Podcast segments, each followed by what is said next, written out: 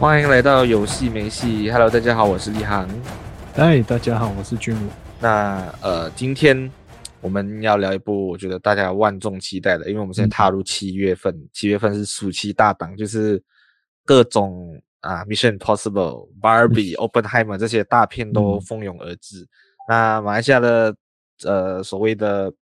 就是整个院线，我觉得都都是一个非常。让人惊喜吧，我觉得就是大家大家觉得，哎，终于有这么多大片可以看。然后马来西亚刚好我在七月底的时候也迎来大马国际电影节，所以其实，在七月份是非常充实的。嗯、那我们先率先来一个最早上映的，就是《Mission Impossible Seven》。那这部电影我觉得也不用多说太多，大家就知道《Mission Impossible》它最经典的就是它的呃那个呃主题曲。对那当然也是 Tom Cruise 的一个很大很大的 IP，除了、嗯。之前的 Top Gun 之外，那这部电影呢？其实，嗯，我觉得看完之后，因为因为大家都知道 Mission Impossible，我也不用多做介绍，它到底故事在讲什么，反正就是一个谍战片，然后就是、嗯、呃，由 Tom Cruise 主演的这个角色叫 Ethan Hunt，然后跟他的 IMF 小组要开启一个新任务。那这一次的任务呢，我觉得是特别的，因为。他们对抗的坏人不只是有人类，而且有一个 AI 这样子的概念。那我觉得这个在现在这个二零二三年这个时代也不新奇的，就是这样子类型的故事。等下我们可以再深入探讨一下这个，就会觉得这个反派是怎么样。那对我而言，我就看完之后算是震撼的。我觉得当然以动作类型的电影来说，我觉得它是比很多一般的爆米花大片来的有诚意。那诚意来自哪里？因为 Tom Cruise，呃，你你如果有在看追踪 Mission Impossible 的那个呃幕后花絮的话，其实你可以看到非常多的场景是实拍的，即使绿幕也是绿一些，嗯，我觉得是可以被理解的部分，它不是整段整个都是用在 green screen，所以其实这些实拍的感觉，尤其是好像它很多场动作戏、飞车追逐战、跳崖这些，呃，我觉得就是挑战高难度极限，大家就是很愿意花钱去电影院，尤其是更大的荧幕。虽然不不一定是 IMAX，但我觉得是大荧幕必备的一部电影啊，所以我觉得看完之后还是觉得是享受是满足的。嗯、那就你觉得？嗯，我我对于 MI Seven 可能从第二集吧，因为我觉得第一集是离我有点太远了啊、呃。第二集是因为刚好是吴宇森导演的，我不知道是不是他去好莱坞的第一部电影啊。可是我那个时候对于他第二部的 MI Seven 是非常非常有。有印象的，因为我觉得他在在一个攀岩，他那个攀岩的这个画面，我觉得是非常经典的。然后从那个时候，我觉得他基本上是奠定了汤姆克鲁斯，就是 Tom Cruise 在亲亲自上阵这些动作场面的一个很很重要的一个一个，我觉得对 Tom Cruise 来讲是他他的演艺生涯里面最重要的一些东西了。那我觉得 MI7，你从来也不。不会预料说 MI7 本来就不是呃 Tom Cruise 自己原创的一个 IP，它本来就是以前就是一个、嗯、只是一个很普通的连续剧，然后呃这个 IP 被电影公司买，然后甚至来到 Tom Cruise 手上之后就一直玩到现在已经去到第七部，然后这个很容易就给人家联想到就是 Fast and Furious 系列这一种 IP，只是有哦我看完这部的时候，我看到最后我心里突然有一种感觉是庆幸它没有像。Fast and Furious 这种，我觉得至少像刚才你讲的，他在 MI7，他可能是因为他拥有这个 IP 吧，他共同拥有这个 IP，所以我觉得他在玩，啊、呃，用这个 IP 继续挑战他自己这一方面是很淋漓尽致的。然后我觉得可能也因为他的这种呃亲自上阵，他他敢玩，他他敢拍，也让。他一直在这个好莱坞能能那么的立足，变成一个国际的万人迷。呃，对于这部来说，我觉得我自己我不敢说是 M I Seven，就是 Mission Impossible 系列里面是最喜欢的这一部。可是我觉得在某个程度上，可能他的动作是这么多集以来算是最最最大的一部吧。像我记得上一集就是。他自己上阵去架那个开那个直升机嘛，就是到处乱飞。嗯、然后这一次，哦，我觉得他玩的是更多，除了就是呃，就是跳崖之外，还有就是在那个火车里面这样悬挂着，哦、哇，那那一个场那个场景也真的是会是接下来几年都会讨论的一个经典场面的。所以我觉得，你说他我像我讲，我他不是我心目中最好看的那一那一个那一个那一部，可是我觉得这一个不管是整个嗯动作场面，或者是整个故事的流程是，是是看的是就是一个今年必看的其中一部商业爽片来的。嗯，呀，讲爽商业爽片嘛，其实呃。Mission Impossible 二十七年来，其实呃，我觉得整个故事的框架或者是套路是可以预测的。嗯、你要讲多惊喜，对对对是它确实是跟一般呃，我们我们就是要拿那个 Fast and Furious 来垫背一下，还是要讲就是、嗯、就就至少是比这些故事或者是一般有时候真的，你知道大家电影公司做太多这种 remake 的的的 version 也好，嗯，已经看到疲乏了。其实我已经对那些电影无感了，就是。就纯粹就是大家进去过时间这样子，也很你知道这个这个是一个很很很恐怖的事情，就是但电影院的排片都非常多，因为这种商业大片其实都会是主流观众的喜好。But Mission Impossible 对我来说就是一个，它不管怎样都好，它会有一个底线的，它不会，它剧剧情虽然是可以猜测，但我觉得它还是有尽量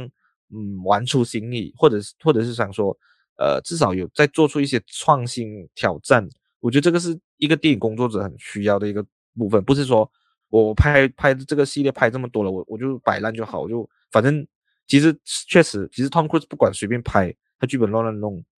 呃，他只要做一些高难度动作，我觉得后面的票房还是会好的，大家还是会买单的，嗯、因为 Tom Cruise 的 MI7 这个金字招牌。但我觉得在这里加入的，嗯，一个新元素是，其实这部电影时长蛮长的嘛，然后我觉得他有在玩。呃，在有有在花时间去解释剧情，而不是告告诉你说，嗯、你看一开始他在那个潜水艇那一段戏，足足有个大概十五到二十分钟，其实他有花时间在在描述整段整个故事、整个反派的由来。我觉得这点是好的，就是他有认认真真在说故事。而我觉得这个是，嗯，它不只是动作片，它其实是谍战片，就是谍战就是有一些。呃，你争我抢，或者是猜猜忌啊什么的，那这一段我觉得呈现的最好的淋漓，其实就是在第一场的呃大场面，就是那个机场的追逐戏，我觉得那一段真的非常精彩。嗯、如果你真的有去仔细去看他的定位、他的演员、他的走位、他的整个衔接，其实是很顺畅的。嗯、这个是动作片能拍得出来，我觉得有那种有有看那种谍战片的感觉，然后就是很久没有这种这样紧张刺激，然后你不知道下一步会怎么样，然后这个主角一直在。就是那身边的人一直在反水，然后就是你一直在不同的转换整个你的目标人物，然后到底最后谁得到那个所谓的钥匙这样子，这个是一个很很很很很棒的一个设计。那我觉得除了这个之外，他刚刚就有提到就是他在呃威尼斯有一场飞车追逐战，就是在意大利的小巷口，然后加一个老爷车，哇，那段也是。那很跟 Fast and Furious，这个才叫做 Fast and Furious。我真的是看到肾上腺素，诶，我我们已经对这种题材已经是有点闲了了。但嗯，就阿汤哥还是可以让你觉得哇，我看这一段是，就是你找回对商业电影的乐趣的，就有哇，还是还是有爽到的。大荧幕声光效果，然后那个追逐战，然后他撞的那些，你知道那个飞车，他的车也是烂了很多，然后再加枪战，你完完全全是能投入到剧情，就哇。真的是好像有点玩 game 的感觉，这样子的感觉，我觉得这些整个设计都都非常流畅，其实是很棒的一个部分。嗯，呃，说到动作，我我觉得，嗯，Mission Impossible 对于我来说，过去几几部，呃，它虽然是是玩大场面，它玩很多动作，可是我觉得它，呃，对于这种。汽车的这种追逐战一一向来都是很很不错的卖点的，像刚才我说，呃，我从第二部开始认识的就是他骑骑电单车的那一个，在也是在悬崖边这种骑电单车，然后一直到前面几部就是他开着那一个一辆车，然后跟着他的另外一个拍档 Simon Pack 那边这样翻来翻去，然后也回到来到这一部的时候也是用差不多一样的概念，呃，然后去设计这种呃这种追逐的场面，可是我觉得。Mission Impossible 跟刚才我们一直提到的 Fast and Furious 不同的地方，就是说 Fast and Furious 可能它每一次这种追逐战汽那这种车飞车的场面一来的时候，可能在 Fast and Furious 它是比较 no brainer 的，就是它它它就是要追逐，它就是要乱飙，然后它它会还会用几辆车，然后去做一些很反呃常理的一些一些场场面出来。可是我觉得《Mission Impossible》很好玩的地方，就是说它它其实这些飞车的场面是有一点动作语言的，其实它可能是用一些场面，嗯嗯、用一些桥段，用一些为什么还要这么走，为什么还要这么翻，然后可能他他在这一个惊险的动作里面，还要带出这种。蛮好笑的一些元素，像像这一个，刚才你讲的驾着这个小小的老爷车，可是他一直用这种做出一个我们常规看到的这种飞车里面做出一个很大的对比，然后一个一个差别，就是一个老爷车，嗯、可是他又能做出这么这么这么强的这种呃追逐，然后他又因为可能他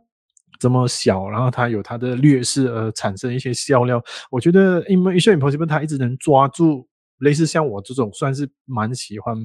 呃 Mission Impossible 系列电影的人，是比较欣赏他的这一块的，就是他的动作来的时候，就是他会跟你讲说，他的动作里面是有一些动作语言在里面的，他会跟你传达一些哦、呃，跟你只是 no brainer 的这种呃追逐场面是有点不一样。所以呃，来到这部我还是很欣赏所谓的追逐场面、飞车场面，可是这一部好像就。多了，阿汤哥又一直在跑，有时候我也不知道他一直在跑是在跑什么，所以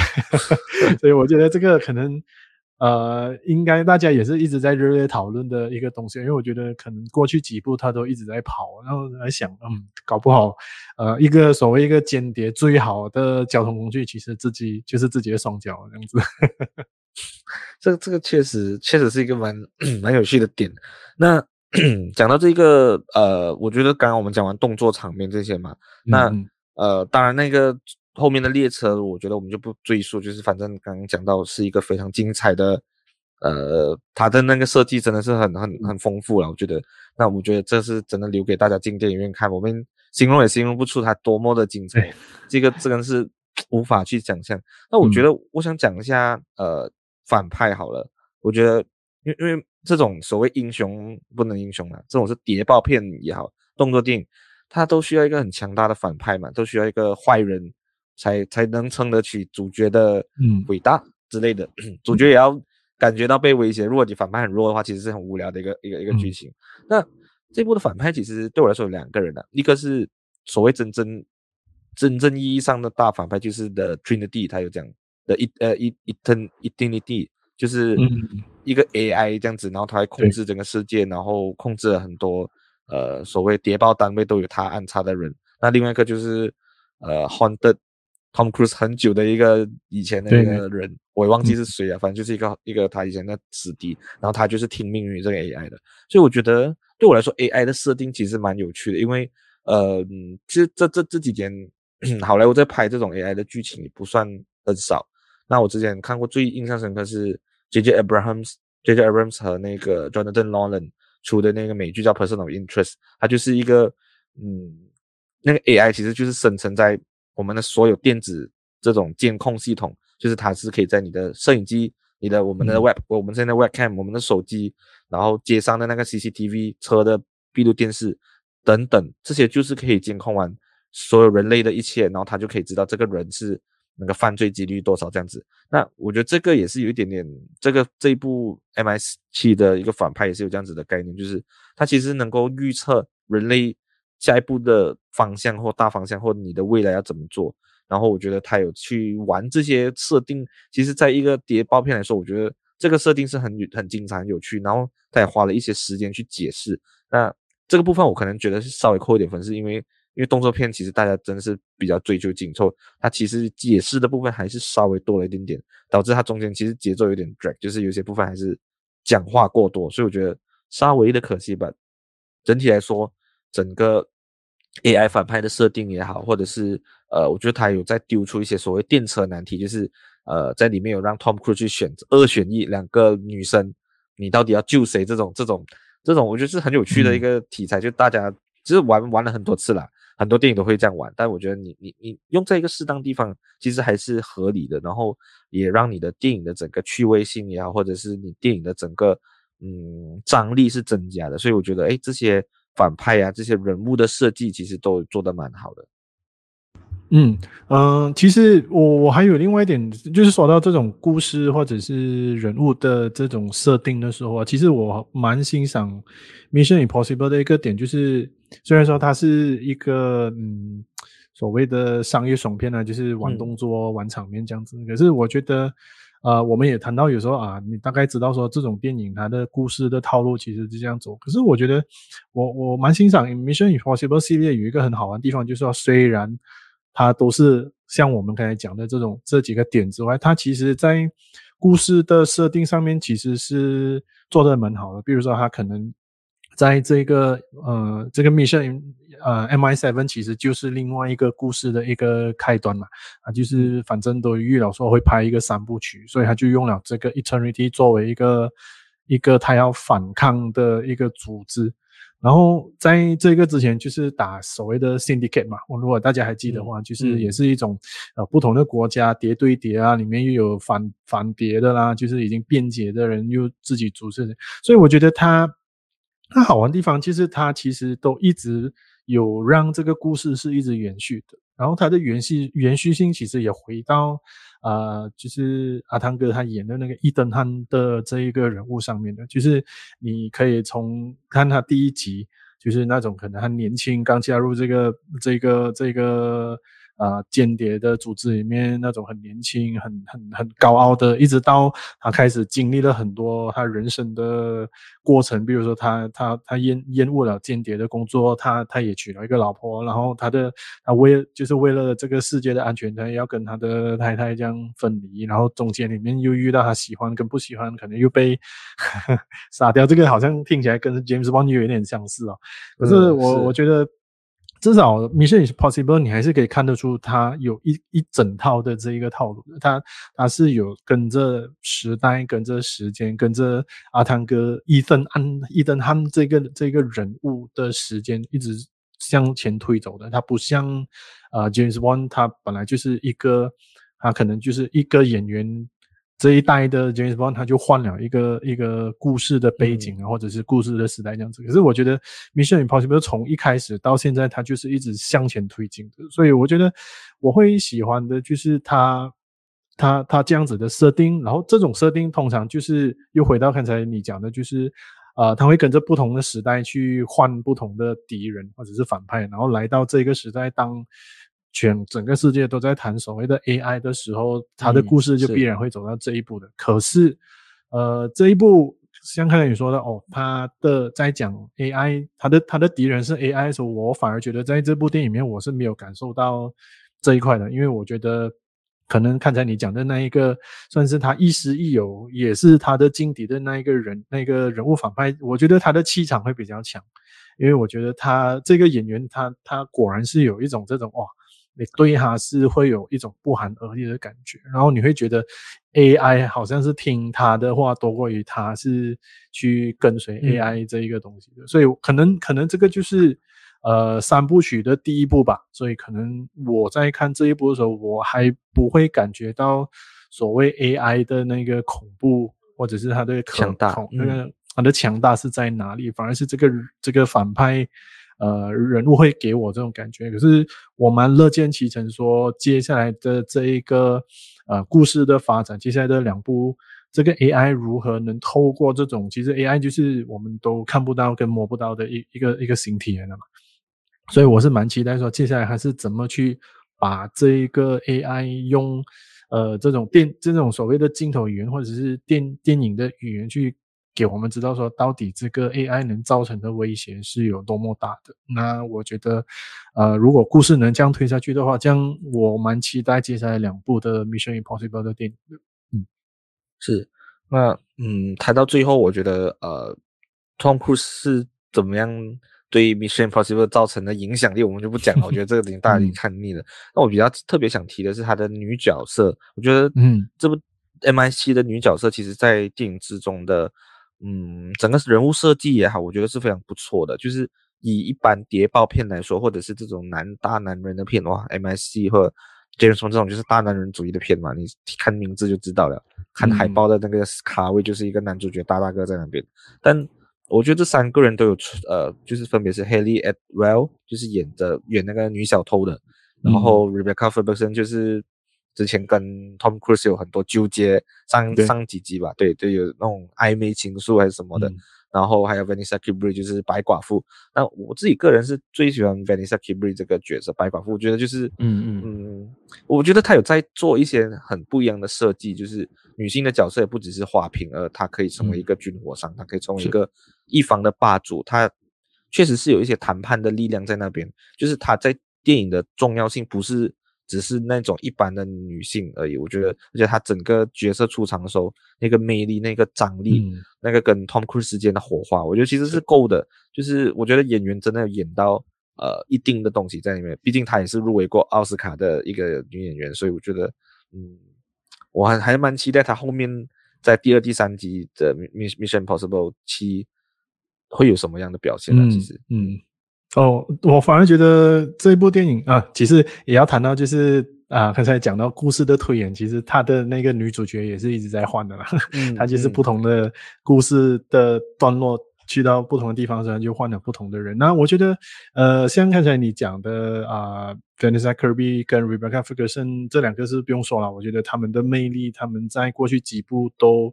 都有很不错的这个人物设定的。可是我觉得来到这一部有两个女主角，我是个人就是两个女演员，我个人是蛮喜欢的。第一个就是大家众所周知的，就是 Captain America 的那个爱人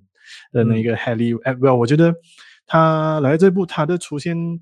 是有一点能够跟我，这是我第一次觉得她这个角色在 Mission Impossible 里面是可以跟 Ethan Hunt 有媲美的，就是你会发现。嗯呃，就是他身边的那一些所谓的伊森和女郎，不一定只是比较软弱的，你知道吗？就是对比 James Bond 来讲，就算一直都是嗯，像我们讲的父权为主，然后、嗯、男性都是最、嗯、最 man 的那一块，然后女人可能就是比较花瓶或者是你知道吗？比较附属品的一个一个角色。可是我觉得来到 Hayley Atwell 的时候，这个角色再加上整个 Hayley Atwell 的整个气质是。是有一种很很怎么说很强悍，然后她就是这种很很就是很时代女性的一一种形象。然后因为她在演 Captain America 的时候，我就喜欢这个这个演员了。然后呃，当她要出演这一部时候，我觉得诶，这个角色如果配合跟 Tom Cruise 在一起，应该是这个火花是很不错的。那另外一个呢，就是呃，如果大家有看 Guardians of the Galaxy 里面的，就是那个 Mantis，就是那个。哇，他的名字也蛮难念，是 这样的，就是呃 啊，Pom Klementieff 啊，应该是这样。是，我我觉得很难念，我也是有点搞不懂，嗯，因为他是法国出生的啦，所以可能这这个他的名字要用法国音来念这样子。可是我觉得他这一部。可能是因为我们看惯了他在《Guardians of the Galaxy》演 Mantis 这种有点傻大姐的这种角色太多了。嗯、那他这次来到这种，他有一种是这种呃亦正亦邪的这个角色，我觉得他做的是非常好的。然后呃，我你知道大家呃常常知道我的话，我都会去找这些电影的幕后花絮或者是演员的访问来看的。然后我就看到他们在访问他在。揣摩这个角色，他他也用了一个很特别的方式，就是去参考鸟类，你知道？就是他用一种鸟哈、oh. 很凶悍的鸟类，他就是去参考他的眼神，他这些鸟他怎么去呃用他的眼神或者是眼睛的移动、头部的移动，这整个肢体语言去显示这一个呃所谓的打手的角色是多么的有让人有那种害怕的感觉，或者是凶悍的感觉。那我觉得他可能。呃，颠覆了我们对于他过去的这一个角色，然后放在这边，我觉得他从邪恶到转正的呃这这个段落，我觉得他做的蛮不错的。我反而觉得现在就给他领便当，就稍微有一点可惜了，因为我觉得这个角色。啊、呃，可以发掘性是是可以发掘，然后可以一直发挥下去的。嗯，当然我们不知道了，可能你知道吗？好莱坞任何可能都有。他现在走了，他下一集还是会会会回来的，有不同的方式，对对对。呃，至少我会喜欢这个角色啦，所以我觉得至少这部电影的这两个女主角是是让我有眼前一亮的。嗯，是。那我觉得我们因为因为其实 Mission Impossible 呃真的是很。多元素在在在一部谍战算是谍战动作电影里面，那我觉得，呃，就看你喜欢什么面向的 Mission Impossible，就有些人可能纯粹想欣赏他的动作，有些人纯粹想欣赏 Tom Cruise 的那个呃挑战高难度的能力，那有些人就想看回一些呃古典古典类型的这种这种这种东西，因为其实呃说说复古嘛，它还是有一定的经典元素在里面，我觉得有点像老电影这样子啊，它整个整个设计也好，或者是整个调性这样子，那动作片还是有它一定的市场在里面，那。嗯，我觉得可能七月或者是甚至之后，呃，也可能没有办法看到这么多这么精彩的大片一起、嗯、一起同时间出现在院线里面。我觉得这个是我觉得观众们非常珍惜的一刻吧。呀，就嗯，我还是希望 Mission Impossible 后面会做得越来越好，因为嗯，不管是商业片或是艺术电影，但只要是好的一些动作电影或者是好的。它有在好好的设计的话，我觉得这些部分是真的值得我们去欣赏。那我觉得我们也应该真的是多多去大荧幕再去欣赏这些电影吧。好，那今天节目就就到这边，谢谢大家。